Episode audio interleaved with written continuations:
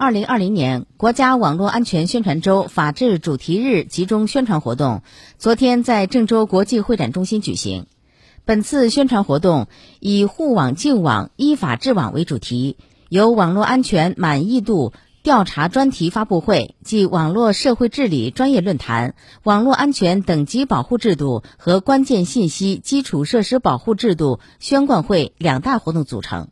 旨在增强广大网民的网络安全意识，提升基本网络的安全防护技能，保障网民在网络空间合法权益，推进网络安全相关法律及治理体系建设，营造安全清朗的网络环境。据了解，受新冠肺炎疫情影响，本次法治主题日活动以网络线上宣传为主，以传统的广播电视宣传为辅，在全国各地同步开展。